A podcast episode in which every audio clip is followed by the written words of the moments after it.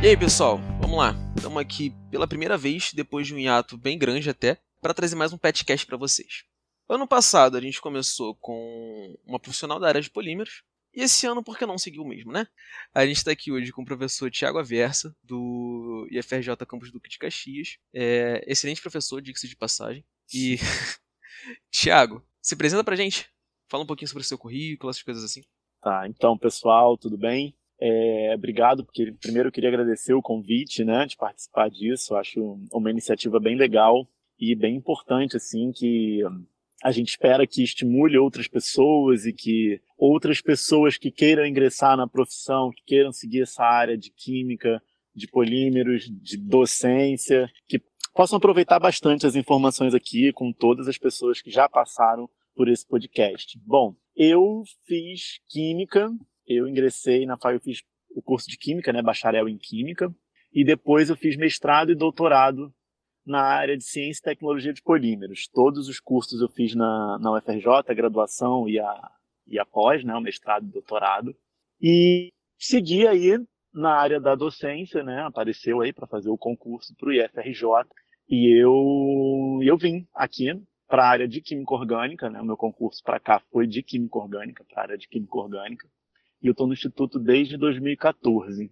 É, embora minha formação seja em polímeros, antes de eu fazer o mestrado e o doutorado, eu já eu fazia iniciação científica, eu sempre fiz iniciação científica na área de química orgânica. Então, a minha graduação, que foi ali de 2002 até 2009, não se espantem com tantos anos, é, desde 2003 eu fiz iniciação científica na área de química orgânica, em laboratório de química orgânica. E depois eu me formei e fui para a área de polímeros. Então eu estou nessas, eu passeio aí por essas duas áreas. Né? Já tem uns dois semestres, esse é o segundo semestre, que eu estou dando algumas disciplinas específicas da área de polímeros, né? Então estou aí nessa nessa área. Tiago, te perguntar, o que, que te levou hum. a seguir o ramo da química? Isso começou lá no ensino médio. Né? Eu já quis, eu queria, já quis fazer medicina, eu já quis fazer farmácia, eu já quis fazer letras. Gostava dessas áreas muito, mas algumas coisas nessas áreas não me não me pegavam tanto. Então, medicina e farmácia, a gente tinha tem as questões das aulas de anatomia e ver corpos e mexer em corpos não é muito para mim. Né? E a gente tem as aulas de anatomia nesses dois cursos. Então, isso já foi uma coisa que me desestimulou a seguir essa carreira. A área de química começou lá no ensino médio. Eu, a gente tem química, né? No primeiro, segundo e terceiro ano, eu não fiz escola técnica, meu ensino médio foi um ensino médio regular. Então, no, no ensino médio, no segundo ano, na verdade, do ensino médio, quando comecei a ter aulas de química orgânica, é que eu deu um estalo assim de, de me identificar com aquilo. Eu gostava muito de química orgânica, gosto de química orgânica, né? mas naquela época, voltando assim, falando lá no passado, eu gostava muito daquilo, de entender, de poder ver moléculas que estavam presentes ali no meu dia a dia. Então, por exemplo, saber que o vinagre era um ácido acético, é, saber qual substância que dava um aroma de determinado de determinada fruta, qual cheiro era responsável, que flor tinha determinado cheiro, né, e qual era a molécula que dava origem àquele cheiro. Então isso foi uma das coisas que me estimulou muito, né, a fazer química. No primeiro ano a gente tem mais química, aquela parte de química geral, a gente aprende aquela parte de separação de mistura, é, átomos, átomos é, isóbaros, isótonos, isoeletrônicos. Eu era péssimo aluno em química. Péssimo, péssimo. Eu, eu olhava aquilo e falava, meu Deus do céu, isso aí não, não é para mim. Até na orgânica? Não, isso no primeiro ano. No ah, primeiro tá. ano. No segundo ano, quando entrou química orgânica, as coisas mudaram um pouco. Aí aquilo já passou a ser uma coisa muito mais legal. Eu gostava dessa, dessa parte de química orgânica e gostava também da outra parte de química que a gente tinha no ensino médio, que era a parte de físico-química, né? preparo de soluções, unidades de concentração, você entender algumas coisas, o pH, já ficou muito mais legal do que no primeiro ano, que era essa parte de atomística e tabela periódica e essas propriedades periódicas que para mim não faziam sentido. Porque talvez pelas coisas serem ensinadas de forma mais é, vagas, não chega a ser é, vagas. Sem, sem, sem ter um contexto, sem a gente ter uma contextualização. Hum, então, é por exemplo, abstrato, ah, né? o, hã? é um conceito muito abstrato, né? Isso, isso. Tipo, a eletronegatividade cresce assim e assim. O raio atômico cresce assim e assim. Tá, mas por que isso? Não tinha um porquê, né? Se você depois, na graduação, quando eu fui estudar isso, é que as coisas fazem muito mais sentido e a gente entende que se isso fosse ensinado dessa forma mais contextualizada, mais de forma a instigar os alunos a, a fazer com que os alunos pensem em cima de algumas coisas, talvez ficasse muito mais legal a disciplina. Né? Talvez ficasse uma coisa menos em que as, menos chata, como as pessoas acham, menos abstrata, menos decoreba, como as coisas são. Uhum. Entendeu? E aí depois, no fiz o terceiro ano, e no terceiro ano a gente tinha uma revisão de tudo, então a gente tinha química geral, tinha química orgânica e tinha físico-química, que era mais uma revisão de tudo isso e mais algumas reaçõezinhas que a gente via, as reações de química orgânica, né? Uhum. E aí que eu gostei mais ainda de química orgânica, e eu falei, pô, é isso que eu quero fazer. Na minha turma do ensino médio, eu acho que na minha escola, só eu fiz química. Não tinha, não tinha mais, não tinha mais ninguém que quisesse fazer química. Né? A gente tinha medicina, tinha direito, tinha letras, mas química só eu. Vou Naquele ano, tá? Naquele ano. Vou até te contar que você escolheu, inclusive, o que te fez seguir química geralmente é o que faz a galera correr de química, né? Que é justamente a química é, orgânica. A orgânica e a química. pois é, pois é. E, e aí depois eu fiz vestibular, na época não tinha o Enem. Quer dizer, tinha o Enem, né? A gente, eu, eu fazia o Enem, eu cheguei a fazer o Enem, mas o Enem não era totalmente aproveitado e algumas universidades não aproveitavam o Enem. Então eu fiz o Enem como no intuito de, de, estudar, e o Enem também não era essa prova que é hoje. Tá? Era, era diferente. E, e aí eu passei, eu fiz prova para o FRJ e para o UERJ, sendo que na verdade eu gostaria de estudar na UERJ. Hum. Mas eu não passei para a UERJ, eu passei para o FRJ e eu acabei ficando na UFRJ. Mas por que essa preferência pela UERJ? Não sei, acho que. Sei lá. Não sei. Eu acho que eu tinha, eu tinha uma professora de química hum. na, no ensino médio que também foi uma professora assim que me, que me, que me inspirou muito a fazer química. Eu gostava muito da aula dela, eu gostava muito da forma como ela explicava. Né? Era bem era bem didática e tudo. Engraçado que ela não me deu aula de química orgânica, ela me dava aula da química mais chata. Mas eu gostava, embora eu fosse pior aluno, não tão bom aluno, mas eu gostava da forma como ela explicava aquilo me, me trazia mais clareza, né? Uhum. É, e ela estudou na UERJ, então talvez por isso eu tenha ficado com isso na cabeça, dela ter estudado na UERJ e tal, e eu quisesse fazer o UERJ. Mas acabei passando para a UFRJ e, pô, gostei muito de estudar lá.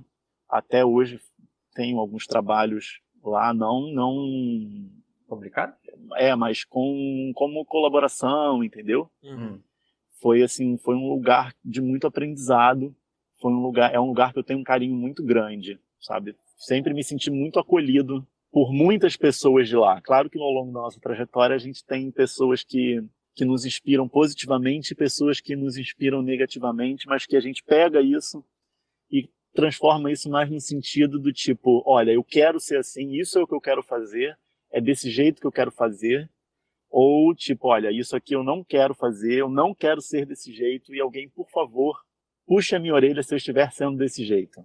Uhum. Então, é um, é um lugar que eu tenho um carinho muito grande. Agora e você... acabei. Ah, fala. Não, pode, pode, pode falar, pode falar. E, e, então, assim, quando eu acabei a minha graduação em Química, a maioria das pessoas que fez graduação comigo, ou que, que faz a graduação no Instituto de Química, acaba fazendo mestrado e doutorado no Instituto de Química, na área de Química, né? Hum. E eu saí dessa área de Química e fui para a área de polímeros. Como que eu fui parar na área de polímeros? Também foi um negócio meio ao, ao acaso. Na época da minha graduação, eu fazia estágio na usina de asfalto da prefeitura da cidade do Rio de Janeiro, hum. que era ali na Francisco Bicalho, do lado de onde é o Detran hoje. É um prédio abandonado, hoje é um Detran. Antigamente, quando eu fiz estágio, ali era uma agência da Fiat. E o meu chefe, na prefeitura, hum. ele tinha feito um, um após dele, né, mestrado, doutorado na área de pavimentação, na UFRJ, na COP. E eu me formei e ele e falei assim, eu falei, ah, eu queria fazer estágio também, eu queria fazer após na nessa área de pavimentação porque eu gostei muito. É, é uma área assim completamente que não sei explicar para vocês, mas é, tem muito mais coisa do que a gente vê na rua. O que a gente vê na rua é o caminhão misturando um caminhão lá com, com asfalto, jogando na rua Sim. e tá asfaltado. E não é. Tem uma, tem uma grande área de pesquisa e de ciência por trás disso né? Uhum. E eu falei com ele que eu queria seguir nessa área. Aí ele falou assim, Tiago, lá nessa, nessa área de pavimentação vai ter muitos cálculos de engenharia. Você tem noção de cálculos dessas, dessa parte de engenharia e, e tal? Eu falei, olha, não. Aí ele falou, então eu não te aconselho a fazer, porque é uma matemática pesada. Você gosta de cálculo? Eu falei que não, certamente, porque não gosto mesmo. Aí ele falou assim: então não recomendo que você faça. Vai, procura de repente no IMA, no Instituto de Macromoléculas, professora Luísa Mano, vai no IMA, que lá eles têm área, tem área de polímeros, tem área que trabalha com materiais asfalto, é, materiais de, de, de petróleo, tem uma área de petróleo lá. Falei, beleza. E aí eu estava para defender o, o, meu, o meu projeto final de curso, meu TCC, hum. defendi, e aí falei assim, tá, agora eu vou procurar Fiquei uma época procurando, mandando currículo, e mas não era bem isso. Eu sempre gostei muito dessa área de da, da área acadêmica, da área do ensino, da docência, embora eu não tenha feito licenciatura. É. E aí eu fui me inscrever no, na pós-graduação do IMA e, e, procurei os professores da área de petróleo. Na época era, era a professora Elizabeth Lucas e a professora Cláudia Elias que tinham muitos projetos nessa área de petróleo. E eu comecei a fazer o nivelamento para entrar no mestrado, que era com a professora Elizabeth Lucas, e eu fui fazer o um mestrado na área de polímeros, na área da em petróleo, né, na área de petróleo, com a professora, Sim. acabei escolhendo a professora é, Elizabeth para fazer a após, né, o mestrado e aí depois o doutorado e acabei por sorte, acabamos é, virando amigos e hoje tenho uma relação ótima com ela. Inclusive, sou colaborador de um projeto que a gente tem é, de ensino, na área de ensino, né, que não é nem de polímeros nem de, nem de petróleo, na área de ensino. e a gente está há um ano nesse projeto junto, já, já temos alguns trabalhos e tal. E ela sempre me incentivou muito e sempre me ajudou muito, entendeu? Então, fiquei com ela aí ao longo desse de toda essa jornada da, de pós-graduação. Mas, só voltando um pouco, hum.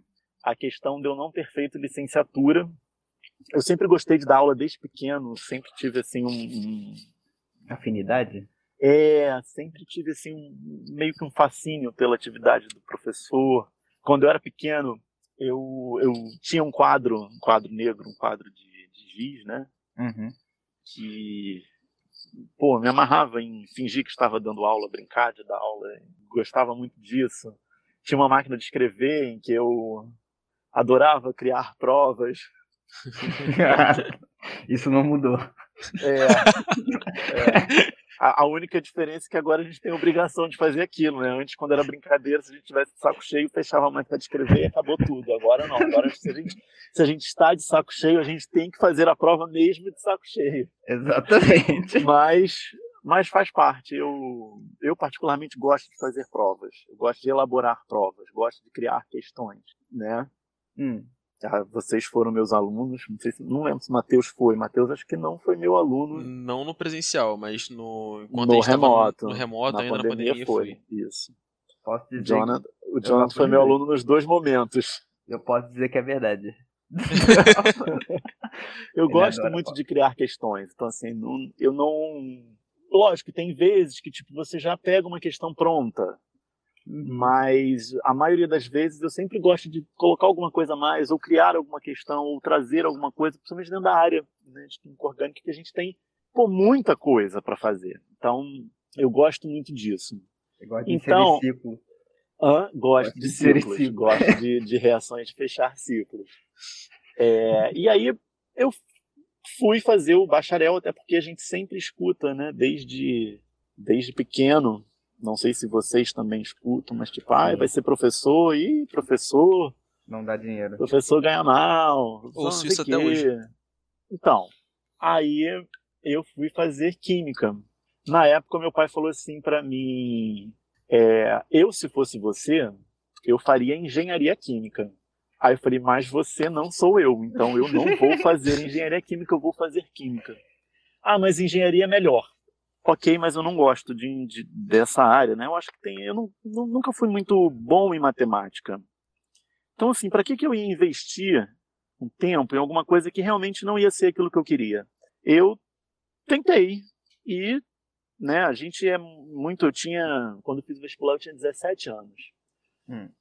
Então, assim, você definir aquilo que você quer fazer com 17 anos. É complicado. É complicado. Então, era o que eu tinha mais afinidade naquela época, era isso. Então, vamos embora. Fiz o vestibular para Química e fui fazer o bacharelado. É, em um determinado momento da minha graduação, eu comecei a fazer o curso de, de licenciatura, puxar algumas disciplinas da licenciatura. O meu curso era integral, manhã e tarde. E a licenciatura na UFRJ, na época, era só noturno. Então tinha dias. Então eu cheguei a fazer algumas disciplinas. Eu fiz psicologia da educação, um, eu fiz sociologia da educação, eu fiz inglês instrumental. Só que aí chegou um momento que tinha dias que eu tinha aula na. Eu tinha aulas de sete e meia da manhã até 10 horas da noite. Só parava no horário do almoço e no horário de seis da tarde do intervalo. Pesado.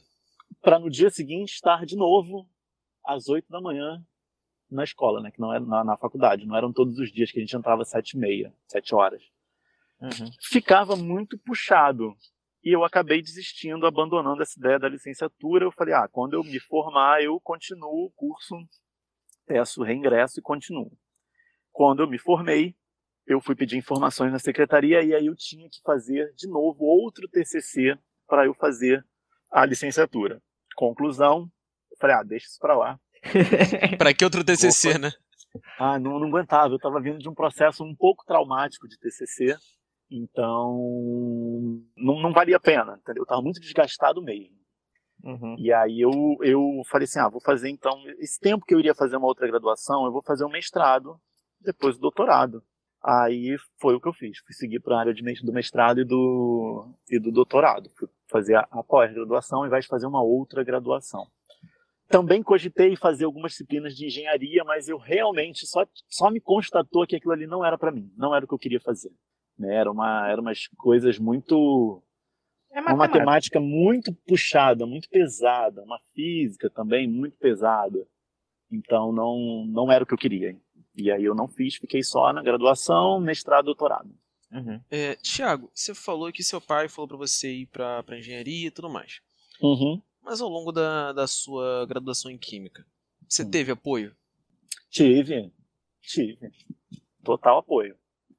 É, não era porque eu não estava fazendo, eu, eu nunca ouvi de tipo, nunca ouvi né, alguma coisa do tipo, ah, mas eu bem que falei para você fazer engenharia. Nunca ouvi isso. Eu acho que muito pelo contrário todas as vezes, todas algumas dificuldades que foram surgindo, né, meus pais dentro das possibilidades, meu pai dentro das possibilidades dele, sempre me ajudou. Meu pai não tinha, não, não tinha muita instrução assim de nível superior, nem minha mãe. Então, era coisa de tipo, olha, isso eu não posso sentar com você para ver, mas você quer, você quer procurar algum alguém você consegue estudar isso sozinho? Quer alguma coisa que eu possa fazer? Você vê um livro, sei lá, a gente tira xerox do livro, se compra o livro, veja com alguém se tem emprestado o livro. Era esse tipo de apoio que eu tinha, entende? Então, uhum. assim, uhum. eles sempre me apoiaram em todos os momentos, assim. É, assim, é, é, é interessante isso, porque Eu conheço casos, por exemplo, que o, o filho queria seguir uma área, Uhum. o pai simplesmente falou: pô, se você seguir essa área, vai por sua conta e risco, não vou te ajudar em nada. E a pessoa seguia a área e a família ignorava totalmente, não ajudava em nada, não dava apoio nenhum, sabe? É, eu acho muito ruim isso. Eu acho muito ruim, porque fazer uma graduação não é. Vocês sabem disso, vocês estão na graduação, vocês sabem que não é algo Fácil. tão fácil. Exatamente. Você precisa ter uns momentos de, de, de maior concentração. Você precisa ter ali. Nem sempre você encontra esses esses momentos de você estar sozinho para fazer uma leitura ou para estudar alguma coisa, para resolver algum exercício. Nem sempre na, na, na, na faculdade você tem isso. Nem sempre você tem a- a- é, amigos, colegas que dominam todas as áreas, né? Uhum. Por mais que vocês se juntem e façam grupos de estudos, nem sempre todo mundo sabe determinada coisa. Ninguém sabe todas as áreas. Sim. Né? Então, em algum momento você precisa parar no seu canto e ver aquilo ali, ou, tipo, ó, sei lá, conversar com alguém sobre alguma dificuldade. E se você não tem isso, né, dentro de casa e, ó, eu não vou te. Alguém chegar e falar, olha, eu não vou te ajudar em nada, é, cara, é, é- deve ser muito frustrante. Deve Pesa. ser muito frustrante. Com certeza. Falando em área, Gusta- ô, Ah. Thiago, você já pensou em mudar de área alguma vez enquanto você estava cursando? Quando eu estava cursando a graduação. Hum. hum, Não, não. A pós-graduação, do- no, no- quando eu estava no final do mestrado, Hum. algum- alguns experimentos começaram a não funcionar. Hum, Algumas coisas não davam certo. E aí eu tinha algumas crises do tipo: eu não quero isso para minha vida, eu não quero mais fazer isso na minha vida. Isso não é para mim. Eu não sei como as pessoas fazem isso. Eu não quero. Aí defendi o mestrado, né? Defendi a minha dissertação de mestrado uhum. e já e aí fui fazer o doutorado. É tipo, tá, isso não é para mim, mas eu vou dar uma segunda chance para ver se realmente isso é para mim ou isso não é para mim. E foi, eu falei, pô, não, realmente é isso que eu, é isso que eu gosto. Eu, eu hoje, hoje eu não me vejo fazendo outra coisa que não seja dando aula ou, ou inserido num meio acadêmico, sabe? É, lidando com alunos, lidando com pessoas. É, não, não digo nem na área de fazer grandes pesquisas, fazer pesquisas, mas pelo menos ensinando as pessoas a, a passando um pouco de conhecimento para as pessoas, ensinando algumas coisas, mostrando às pessoas é, como a química orgânica pode ser bonita, como a química de polímeros pode ser bonita, né? Muito além de uma decoreba que a gente traz, né? Vem, vem sempre vendo, é, é tudo muito mais legal, né? A química é muito mais legal do que, do que a gente aprende, sabe? Sim. A gente precisa só encontrar algumas pessoas que realmente gostem daquilo, que estejam empolgadas com aquilo e que mostrem o quanto aquilo pode ser legal, sabe? Uhum. Então, aí vou, fui pro mestrado de novo e aí tudo ótimo. Em 2000, eu entrei no mestrado em 2011, né? Eu, no doutorado em 2011, defendi o doutorado em 2015. Quando eu estava no doutorado, eu comecei a dar aula na Souza Marques, na Faculdade de Souza Marques. Eu dava aula para o curso de bacharel em Química e licenciatura em Química.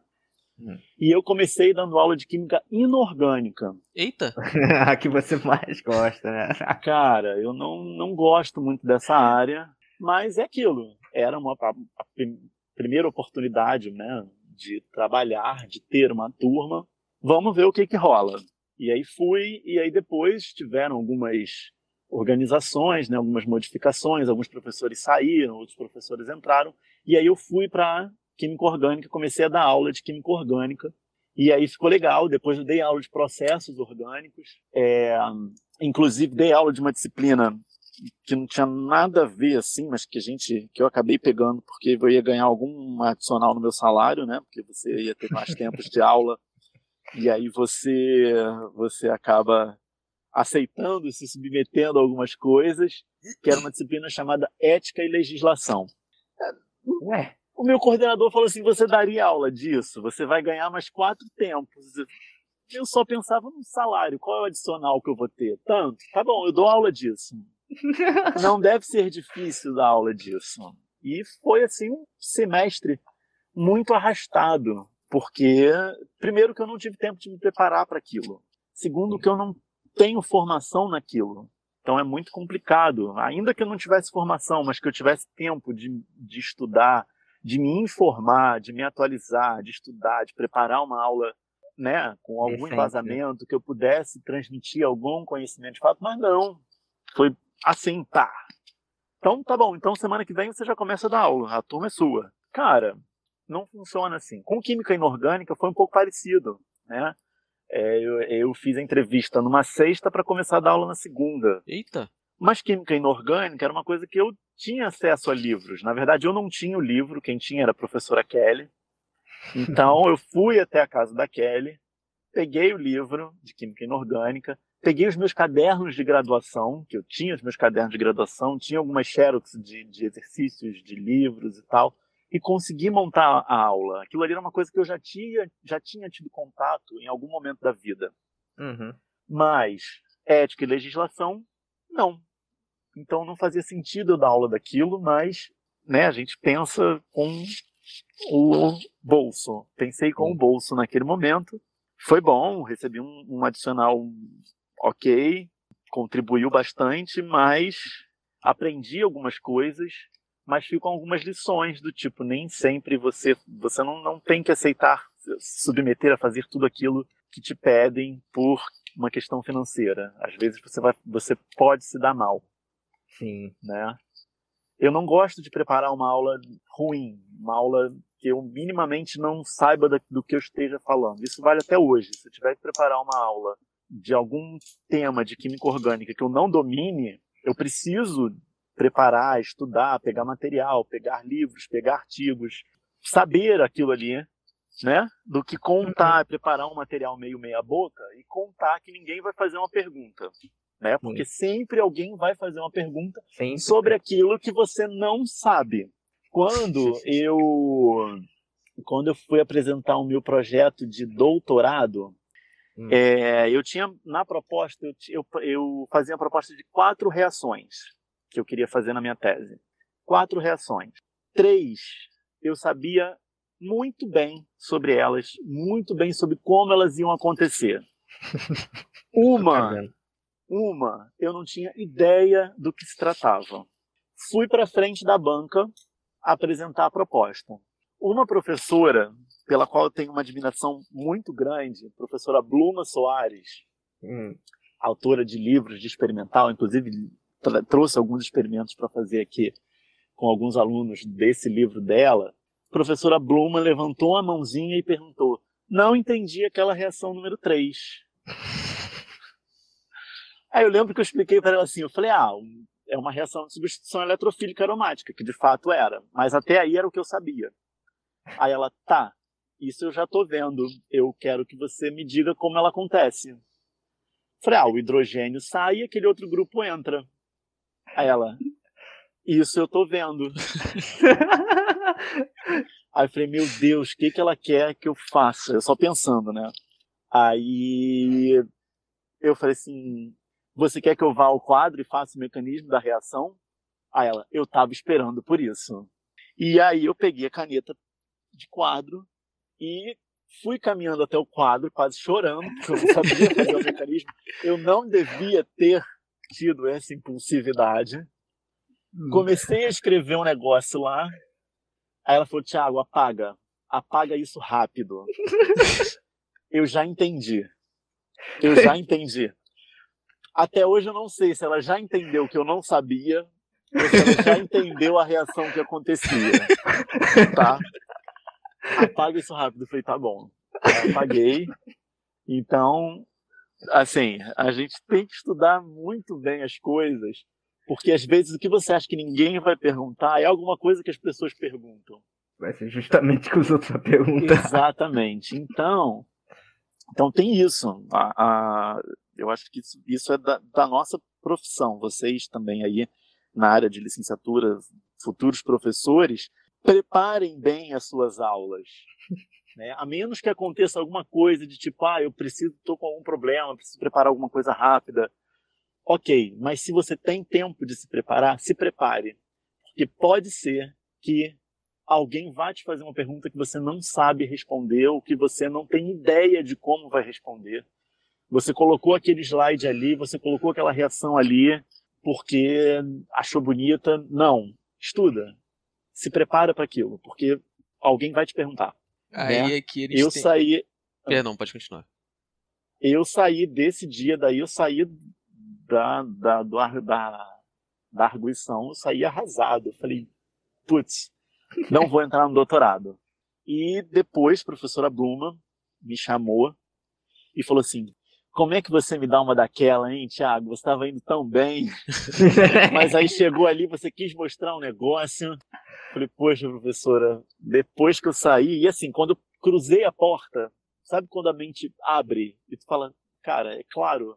E a coisa era muito simples, mas na hora do nervosismo, na pressão, você não consegue pensar, né? Então, mas Uhum. assim, deu tudo certo. Deu tudo certo. Aí a gente tem algumas lições aí nessa história, né? A primeira é, o professor também é humano, o professor também tem que estudar. Sim. Bastante. É, né, né exatamente aquilo que muito aluno pensa, né? Que o professor sabe tudo e só o professor tá certo. Não, galera, o professor também tem que estudar, o professor também erra. Sim. E ainda nessa, voltando lá para ética e legislação, tem uma história engraçada que eu sempre conto. Eu comecei a dar aula e, tipo, o que, que eu vou falar? Ah, eu vou pegar aqui algumas coisas e vou falar. Peguei lá o meu material, o materialzinho que eu tinha. Comecei a falar, falei, falei, falei. Aí comecei a falar. Cheguei no momento que eu citei FEMA na minha, na minha aula. Hum. Isso a gente está falando de 2013 tá? 2013 para 2014. 2013, ali, final de 2013.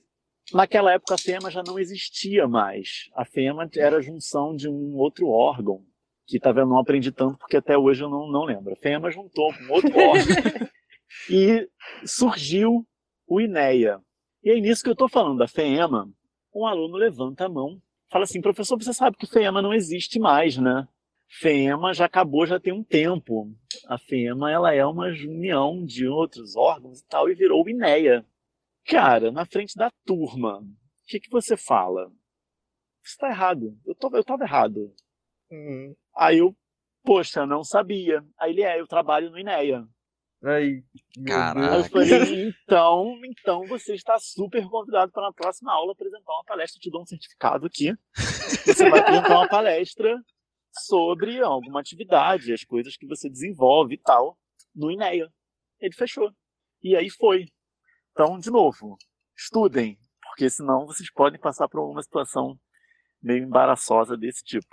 Assim, é... Na... no bacharel, você teve alguma Ah. disciplina relacionada a isso? Não, não. Eu tava Não. pensando nisso, porque assim, na inorgânica, querendo ou não, você teve contato na Sim. faculdade, né? Sim. Mas sim. aí era um negócio- Adorava a parte de simetria, adorava fazer orbitais moleculares. Pô, mas aí era um Mas- negócio totalmente aleatório que tu caiu de paraquedas, Ah, né? Totalmente aleatório que eu caí de paraquedas, exatamente. Eu fiquei assim bem. Caraca. Perdido. Mas não, é aquilo, na hora a gente não pensa, a oportunidade surge e tu vai. É isso. Exatamente. O tal do Você realmente não- pensou com o bolso. Pensei com bolso. Pensei com bolso. Hoje eu pensaria com bolso? Jamais. Se eu não tiver tempo de preparar alguma coisa, um tempo mínimo para estudar algum assunto, não, não vale a pena, não vale a pena. Você pode passar por uma situação muito chata, muito desagradável, que Uhum. não é, não é legal, não vai ser legal. Eu, eu pensei mais ou menos por aí quando eu fui escolher minha, minha orientadora de estágio. Que eu pensei em algumas possíveis disciplinas, né? Eu pensei em análise instrumental, pensei com a, a Priscila, pensei em, em síntese e análise orgânica com a Kelly. Só que eu pensei, pô, síntese e análise orgânica. Eu lembro muito mal de infravermelho. Massas eu não aprendi até hoje. RMN eu nunca nem vi. Instrumental, pô, não sei nada de, de potenciometria. Então, pô, eu, como estagiário, não vou querer dar uma bola fora de no meio de uma turma lá não saber direito sobre o assunto, sabe? Sim. Ah, fui pra e onde? acabar falando besteira. E acabar falando besteira na frente dos alunos, dos professores supervisores e do, dos, das professoras de estágio. Sim. Aí eu fui pra onde? Analítica. Que era onde mais me garantia. Pronto, é isso. Talvez, enquanto você estivesse fazendo estágio, você iria ter a oportunidade de aprender todas essas coisas que você não aprendeu direito, ou relembrar algumas coisas que você viu, mas que passaram. Porque muitas coisas a gente vê, mas passam. E a gente depois acaba se encontrando de novo e aprendendo mais detalhadamente aquilo, né? Uhum. Mas eram, coisa, eram coisas que você já tinha visto, Matheus, entendeu? Sim, não era uma algum coisa dia na que, minha vida tipo, eu ah, vi. você, é, você vai dar aula de formulação de tintas e vernizes. Você nunca viu isso. Verdade. Eu creio que não. Não, Não, sei se nunca vi, nunca vi. Acredito Né? que não. Então é muito. Você pegar assim, uma disciplina completamente aleatória é muito, é muito complicado. É muito complicado. Falando em ensinar, Thiago, você Hum. acha que tem alguma diferença entre ensinar orgânica em relação às outras matérias de química? Que, pelo que eu sei, ela é mais visual, né? Então, eu acho que não. Eu acho que não. Né? O, o modo de ensinar orgânica do modo de ensinar outras químicas, para mim é o mesmo, tá? Uhum. Cada área da química tem a sua particularidade. Você falou que química orgânica é mais visual no sentido de você visualizar estruturas. Uhum. Se a gente for para química analítica, a química analítica ela é visual porque você precisa visualizar cores de alguns indicadores, né, de pH. Sim, sim. Você precisa identificar precipitados, então cores de precipitados. Você precisa visualizar é, várias coisas também. Então assim, eu acho que a química, de uma forma geral, ela tem partes que são visuais, mas tem outras partes que não. Você consegue fazer uma parte de química teórica que não é visual, entende? Você consegue, sei lá, trabalhar com partes burocráticas que envolvem química e que não são experimentais nem são teóricas. É uma área de legislação mesmo. Você tem várias vertentes. Sim, sim. Então, que muda Eu acho que cada- né? Isso. É, mas você precisa, para você conhecer essas outras e en- entender essas outras vertentes, esses outros caminhos assim que não são tão claros, você precisa entender minimamente o básico. Né? Sim. Então, o básico de química orgânica, o básico de química inorgânica, o básico de química analítica. E depois você vai se aperfeiçoando, se, a- se aprofundando, aperfeiçoando não, se, a- se aprofundando nas outras áreas. Né? É, Hum. Não acho que ensinar química orgânica seja diferente de ensinar química inorgânica. Se a gente pensar, por exemplo, em química inorgânica, a gente tem os compostos de coordenação, Hum. que são coloridos. Sim. A gente tem Verdade. a parte de dos, dos sais de alguns metais que são coloridos ou que são incolores, mas tem essa parte visual também. Então, eu não acho que seja diferente ensinar química orgânica de você ensinar outras químicas, química inorgânica, físico-química, química analítica, análise instrumental. Não acho. Acho, Acho que é, é um ensino de química. acho que aí a gente consegue fazer uma relação com o primeiro episódio desse- do, do podcast. Que é justamente quando a, a professora Ciliana ela fala que no final, por mais que a química tenha suas subdivisões, tenha suas áreas de estudo, química é uma coisa só. Química é uma coisa só. Você não, não, não tem. Embora a gente ensine química, né, como uma, como uma, uma disciplina fragmentada, a química não é fragmentada. A química, química, tudo é química. A química é uma só, né? A- As transferências de elétrons que acontecem em química orgânica, que a gente vê nos mecanismos, elas acontecem em química inorgânica, elas acontecem em polímeros. Sabe quando que eu, que eu percebi isso, que assim, que por um momento cai a ficha de que tudo é química e tudo é uma coisa só?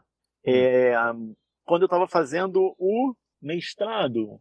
O mestrado, no final do mestrado, eu trabalhei com resinas, resinas poliméricas para tratamento de água oleosa, para remoção de óleo de água. E aí tinha química orgânica, porque eu fazia modificação química de resinas. Então fazia reações de substituição eletrofílica aromática nas minhas resinas. A síntese das resinas vinham de monômeros de, que eram compostos orgânicos, tá?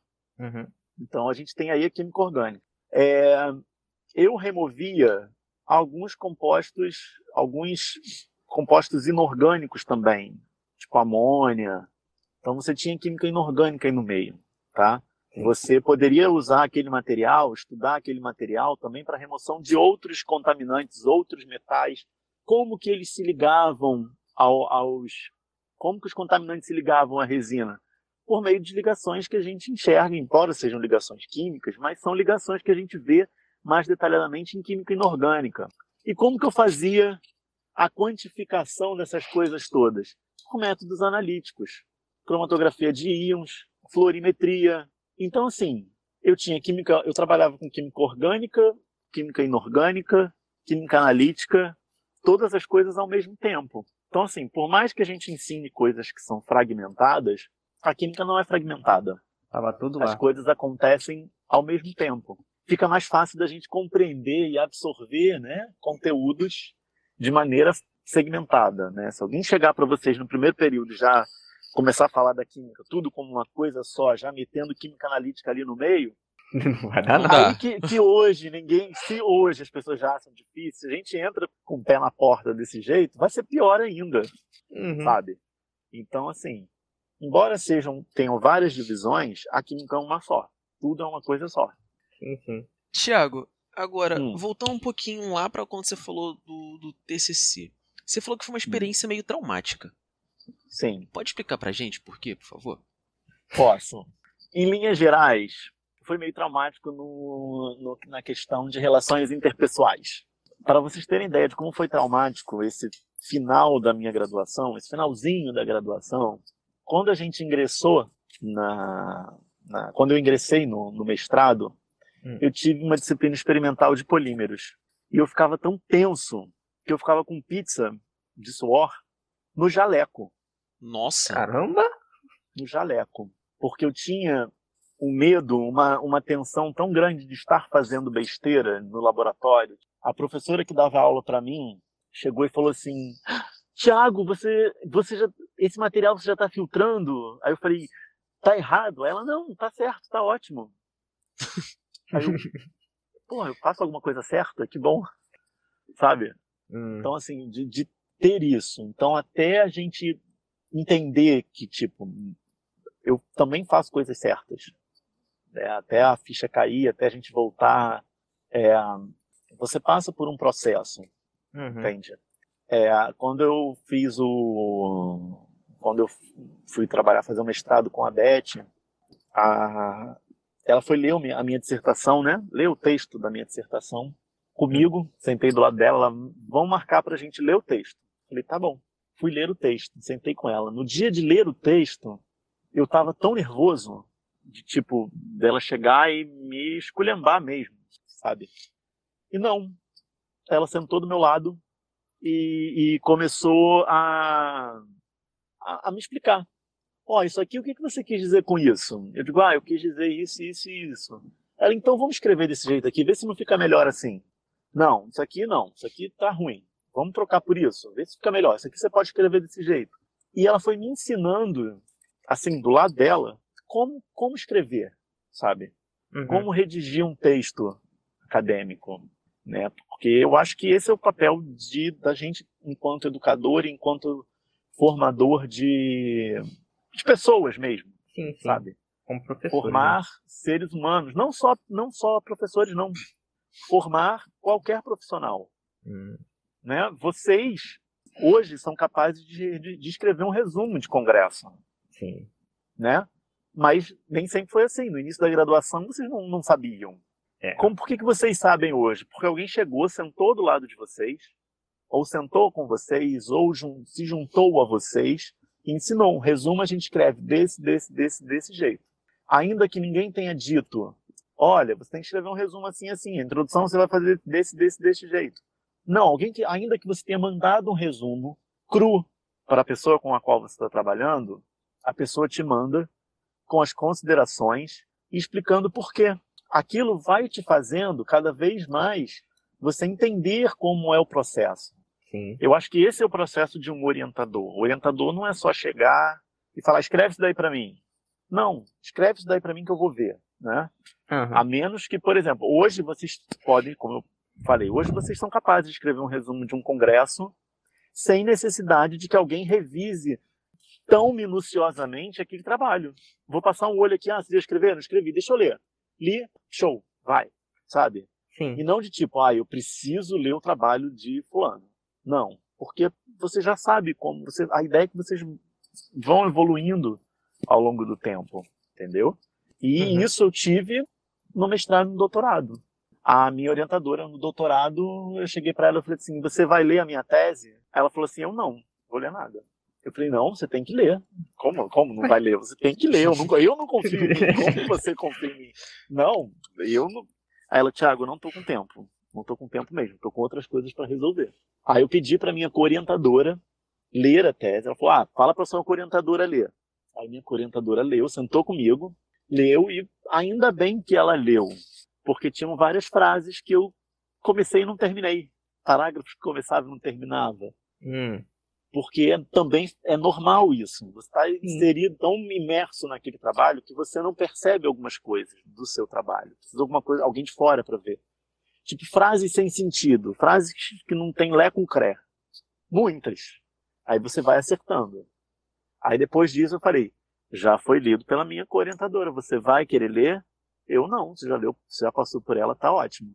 Tudo bem. E assim foi, sabe? Mas eu aprendi a escrever, isso é foi uma coisa que eu falei com ela. Eu aprendi a escrever com ela. Ela me ensinou a escrever um texto, sabe? Uhum. Eu acho que esse é o papel, esse é o papel de um orientador. Pô, é. Assim, acho que nisso aí a gente, pelo menos a gente do PET, a gente tem bastante privilégio com isso, sabe? Sim. Porque a gente sempre tá escrevendo alguma coisa. Sempre, Sim. sempre. A gente sempre está escrevendo, seja para coisas no próprio FRJ, seja para publicar um texto online em algum projeto do PET, tipo Nano Curiosidade, ou uhum. Fix, coisas assim. A gente está sempre escrevendo. E as nossas orientadoras, elas têm muita paciência nesse sentido, sabe? De sentar, ler, explicar, conversar. Porque afinal, é o que você falou, é o papel delas, né? Sim, sim. Formar vocês, ainda mais que vocês serão professores também. E vocês também vão formar outros professores ou vão formar outros profissionais. É. Sabe? É a minha visão. Voltando agora para o teu mestrado e doutorado, Thiago, ah. ele é bem interessante porque ele meio que quebra um tabu que, que as pessoas colocam sobre o plástico, né? De que ele só Sim. polui, polui, polui. Mas na real você usa ele, um polímero, para limpar você pode expandir um pouquinho sobre isso aí? Isso, sim. A gente tem uma ideia, primeiro que a gente tem muitas coisas, muitas ideias é, um pouco equivocadas sobre plástico, né? Uhum. Por que, que a gente tem essas ideias equivocadas sobre plástico? Porque muita coisa que é nociva é o que aparece. Sim. Se você vai na beira de qualquer rio, na beira de qualquer mar, o que você vê é um plástico ali boiando. Uhum. Então isso já traz. Se você olha um lixo, um lixão, o que você mais tem é plástico, né? Isso, isso já traz essa carga negativa. Mas quando a gente pensa nessa área de, de polímeros, a gente pensa muito nisso, no quão negativo ele é. A gente não pensa que, na verdade, é o nosso uso, o uso inconsciente, o uso, o uso errado, no caso. É errado, não errado, mas um uso sem não inconsciente também, um uso irresponsável disso, né? Que causa esse esse prejuízo. Você não pensa, por exemplo, como foi o próprio objeto aí da, da minha dissertação de mestrado, da tese de doutorado, que eu uso um material para limpar água, para remoção de óleo. Né? Como já tem outros estudos também no, do grupo que eu venho nessa área. Né? Na verdade, eu só contribuí um pouco mais com, com um trabalho que já era desenvolvido pelo grupo em que eu entrei. Né? Esse trabalho não, não fui eu que criei, nem, nem naquele momento. Aquilo já vem de muitos anos. Eu só me inseri nesse trabalho, dentro desse grupo. Então, a gente não pensa isso. A gente não pensa, por exemplo, num polímero. Por exemplo, uma cola é um polímero. Sim. A gente não pensa, por exemplo, né, que mais? No, em outras, outras aplicações de materiais poliméricos que não Sim. são garrafa PET, que não são sacola plástica, que não é pneu e vai poluir. A gente tende a ficar muito com isso na cabeça, mas mas vem de um mau uso mesmo desses artefatos, dessas peças, desses materiais, né? Principalmente quando a gente tem aí o plástico de uso único, tipo copinho descartável, que você toma uma, um copo daí... d'água e joga fora. Aí as pessoas proíbem o canudo. Ok, proíbe o canudo. Aí você é obrigado a usar canudo de papel, aquele canudo que vai dissolvendo na bebida enquanto você está bebendo. É, essa ideia é meio bizarra. Né? Aí o canudo de papel ele vem embrulhado aonde? No plástico. No plástico. No plástico. né? Sim. Aí um então vem embrulhado num outro papel. Ok, é menos pior. Vem embrulhado num papel. mas você, cara, aí a pessoa desenvolve, vamos lutar pelos canudos, para tirar os canudos, porque as tartarugas comem um canudo. Aí você vai no ponto de ônibus, o que, que a pessoa está vendendo? Uma pinça para você pegar pipoca. Que eu acho muito esculacho, pra ser sincero. Pra você não sujar a sua mão de pipoca. Pois Mano, é. não faz o menor sentido isso, sabe? Então, é isso, isso é aquela galera isso, que come pizza de luva, já viu? Cara, já, já. E na pandemia, principalmente, porque a gente começou a ter, né, todos os lugares para você pegar comida, você tem que botar uma luva. Sim. Cara, olha o quanto de luvinha de plástico que é jogado no lixo. Olha o quanto de luvinha de plástico que está aí poluindo. Então, assim, é importante a gente desmistificar isso. Claro, o plástico polui, polui, se ele for descartado de maneira inadequada. Se a gente não tem políticas de reciclagem bem estabelecidas, né? se a gente não tem um uso consciente daquele material. É... Eu trago a minha garrafa para cá, minha garrafa que eu bebo água. Sim. E eu só troco a minha, eu descarto a minha garrafa num material, num, num descarte reciclável, de recicláveis, quando a garrafa já deu, né? Tem, quando tem não um prazo de validade. Né? É, quando ela já começa a ficar ou turva, ou meio amarelada. Mas a uhum. gente sempre procura lavar a garrafa, reutilizar a garrafa, lavo a garrafa periodicamente, para eu poder usar com a minha, com a minha água, né? para eu beber a minha água. Não vou pegar um copo, beber um copo d'água e jogar fora. E daqui a pouco me dá sede de novo, pego outro copo, enche e jogo fora. Não, eu tenho a minha garrafa. Minha garrafa fica aqui. Hoje já tem aí muitas essas garrafas de alumínio, de aço, né? Todo Sim. mundo que as pessoas usam. Ótimo, ótimo, né? Só o preço Mas que não é, né? Eu, eu continuo usando a minha garrafa de 2 litros de água mineral porque eu preciso beber muita água. Então, eu bebo muita água. Então, Assim, Por eu não diria nem só que, tipo, a garrafa de alumínio, de, de inox é, é ótimo. Pô, maneiro, tu vai, tu vai utilizar ela por um longo período, né? sim, Aí sim beleza. até você descartar. É. É mais fácil de vai- lavar e tudo mais. Só que aí tem Sim. que pensar por aquele ponto. Pô, beleza, você vai extrair mais um minério, você vai poluir ao extrair esse minério. Para você refinar esse minério, você vai ter um gasto energético, vai ter um gasto de recurso muito grande. Assim, Mas você vai ter uma vida útil desse material muito, Muito maior. maior. do plástico, sim, com certeza. entendeu? Só que é aquela questão, Compensa. nem tudo são flores também, né? Não, É. nenhuma, nenhuma. Se a gente for pensar em, em, ah, eu não vou beber água na garrafa de plástico porque é de plástico, e aí o plástico polui. Eu não vou beber água no copo de vidro porque o vidro, né?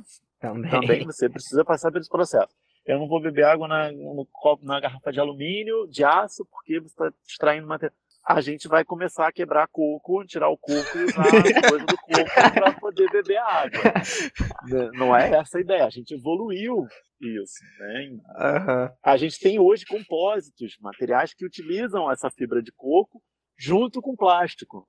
Então você minimiza o- a quantidade de plástico para fazer aquela caneca.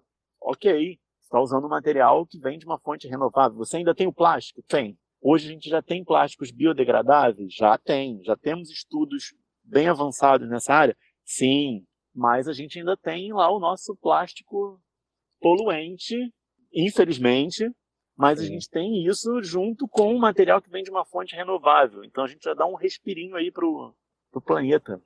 E assim, Sabe? essa questão, só pra terminar, essa questão do, do Ah. alumínio e tudo mais. A garrafa de alumínio, a garrafa de inox também é reciclável. Beleza, nem tudo são flores, nem tudo são flores. Mas também não adianta a gente usar só, tipo, canudo de aço, garrafa de aço e tal. E não dar o destino adequado também, pô. Exatamente, Sim. exatamente, Uma hora ela vai ter que ser descartada.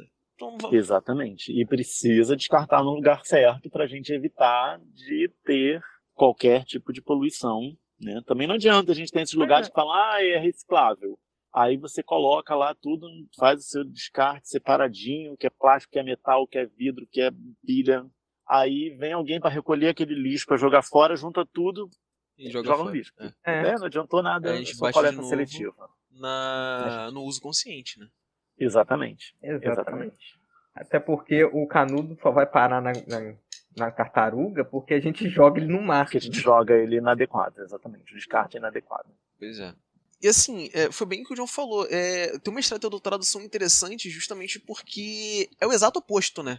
Enquanto você Hum. trabalhou pra evitar a poluição, pra minimizar a poluição, essas coisas assim, usando polímeros, é o exato Hum. oposto do que a gente vê normalmente. Sim. Que a gente vê normalmente, mas não quer dizer nem que seja algo tipo. É, lá. assim, essa, e esses, esses materiais a gente pode reutilizar, né? A resina a gente pode reciclar, limpar e reciclar novamente para para reutilizar no próprio no próprio processo de tratamento de água, entendeu? Uhum. Legal. Sim. Até que em algum momento ela vai precisar ser descartada, tá? Em algum momento precisa ser descartada. Como descarta? Isso aí a gente pode queimar usando é, uma, uma, uma, queima própria, né? Que não gere CO2, que não uhum. gere monóxido de carbono, CO, ou que esse CO2 seja absorvido por algum meio, enfim. Mas assim, até descartar esse material, a gente já conseguiu reutilizar ele várias vezes. Você acha que essa visão que, que os outros têm do, do hum. plástico, ela afeta bastante na, na profissão? Não, não acho. Não. Eu acho que o que eu acho é que as pessoas hoje, hoje que eu estou falando já é mais nos dias atuais, atualmente, de um tempo, uhum. de uns tempos para cá, é nesse sentido. É, quem as pessoas já ingressam nessa profissão, justamente nessa área, já ingressam nessa área, já no sentido de desenvolver materiais que diminuam os impactos causados pelo pelo plástico, entendeu? Pelo uso pelo uso é, não inconsciente, mas o uso irresponsável ou descarte inadequado, entendeu? Nesse sentido. É, eu acho que isso impulsiona mais as pessoas nessa área a desenvolver materiais que sejam é, menos poluentes, menos, menos poluentes, que causem um menos impacto na, na, no ambiente. Tá? Eu acho que isso de maneira nenhuma desmotiva. As pessoas tentam, assim, as pessoas que de fora veem, né? Muita gente não tem a informação, muita gente é isso, sai na rua e vê um monte de garrafa plástica e fala, tá vendo? Plástico é uma porcaria. Não, Sim. plástico não é uma porcaria, né? Eu defendo os plásticos, poxa. quando, quando alguém solta uma dessa, tipo, ah, plástico é ruim, plástico é, é uma porcaria, não sei o que, eu, eu solto a seguinte pergunta: vive sem ele? É, Principalmente a galera, tipo, vive com o celular na mão, relógio no pulso. Vive, precisa de vive. óculos para enxergar. Exatamente. Então fica sem plástico. Fica uma semana sem plástico. Não fica. Aí vai, Não vai. Fica. Muita roupa que a gente usa é feita de, de polímero, né? Sim. Eu acho que aí poliéster, poliamida. Pois é, e foi um. O colchão que a gente dorme é de poliuretano. Foi, foi esse questionamento que eu fiz para uns alunos da minha turma de estágio no final do período passado. Tipo, beleza, vive sem plástico. A maioria aqui tá com plástico, tá com polímero na cara para poder enxergar direito. sem isso. isso, não enxerga um palmo na frente do nariz. Se tivesse que usar um óculos com uma lente de vidro. Seria muito pesado. Seria muito pesado. E perigoso também. Porque se tu cair com ela. Sim, mas assim, o plástico também é, tá? Uma lente de plástico também ela tem uma, tem uma resistência maior que a do vidro.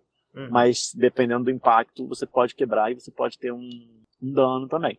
Mas seria muito pesado, a lente seria muito grossa. Então, não tem como a gente viver sem.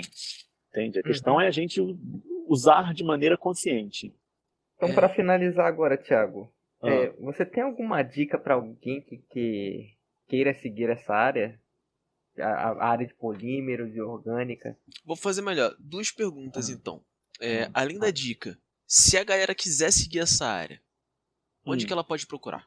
Bom, então essa área de polímeros hoje você encontra em quase todas as universidades, né? E o que que você o que, que precisa fazer? Antigamente era muito mais difícil de você achar, nem todo mundo tinha tinha um conhecimento muito específico nessa área de polímeros. Então, só alguns professores, alguns poucos professores de algumas universidades. Então, era muito mais difícil. Hoje já é um assunto muito difundido. Então, quase todas as universidades têm né, alguém, hum. muitas vezes mais de uma pessoa, que trabalham nessa área. Então é muito mais fácil de encontrar. Então, assim, precisa gostar dessa área, ou ter afinidade por essa área e querer contribuir com alguma pesquisa, com alguma contribuir de alguma forma com essa área, seja na área, seja na, na numa linha de, de pesquisa mesmo, seja numa linha de ensino, porque a gente ainda não tem muitos professores é, que tenham conhecimento muito específico da área de polímeros, então quando chega lá que precisa falar de polímeros, fala algumas coisas que nem sempre são verdade. ou fala algumas coisas, mas não entende muito bem o porquê daquilo, por que está falando aquilo, o porquê daquelas coisas. Então, assim, difundir mais um conhecimento, aprofundar mais o conhecimento, até mesmo em cursos de formação de professores, né? Professores que tenham essa habilitação para ensinar uhum. essa área de polímeros, ou fazer pesquisa mesmo de, de, de, desenvolver outros materiais, materiais que causem menos impacto ao ambiente, isso, entendeu? No caso, precisa gostar, né? Se você já gosta daquilo, é. pô, já é 80% do caminho andado, porque se você não gosta, você não gosta, você já vai ter uma dificuldade maior de aprender sobre aquilo, de estudar, de sentar para estudar, né? Ninguém gosta de fazer, ninguém gosta de fazer o que não gosta. É, é se você tem que fazer alguma coisa que você não gosta, você sempre deixa para amanhã, para mais tarde, Sim. e você acaba não fazendo e aquilo se torna um fardo, porque depois você tem que fazer tudo correndo. Vai empurrando com a barriga, né? Como a gente Exatamente, diria. é o famoso empurrar com a barriga certo? Mas gostando, tem aí vários lugares. Né? E aí depois você se insere em algum outro lugar que não tenha esse assunto, e aí você passa a ser o especialista naquele assunto, naquele lugar. E a partir dali você dissemina informação ali. E aí outras pessoas vão vir trabalhar com você, você vai levar o seu conhecimento, conhecimento para outros lugares, e aí você acaba atuando como multiplicador daquele assunto e todo mundo acaba ganhando com isso, né? A sociedade toda acaba ganhando com isso. Uhum. Então, é isso. De Tiago, gostaria de falar mais alguma coisa? Não sei se eu gostaria de falar mais alguma coisa. eu acho que, que é isso mesmo. E até você me perguntou da questão da área de polímeros, mas a gente também tem, não pode esquecer da área de ensino, né? Da área de docência. O que precisa para você ser também um professor, querer ser professor. É você não só se formar professor. Ah, eu fiz um curso de licenciatura, vou sair dando aula. Você gosta daquilo? A é. atividade do professor ela vai muito além do que está dentro de uma sala de aula. Sim. Então, assim, você saiba que a, maior, a maioria das, das profissões, né, o horário de trabalho é ali, trabalha às 8 horas por dia, chegou em casa, acabou. A do professor, não professor vai para casa, ele ainda vai fazer coisas, parar prova, corrigir prova, lançar notas, planejar. preencher diário, pre planejar aulas, preparar aulas, estudar aulas, e isso é uma coisa que ele não pode fazer em sala de aula. Né? O momento em que ele está em sala de aula, ele não está planejando aula. Em sala de aula, ele tem que estar tá focado ali no que ele está falando. Então, assim, você tem que gostar disso, não simplesmente, ah, eu vou ser professor porque eu não, não me vejo fazendo mais nada, só eu vou dar aula. Não.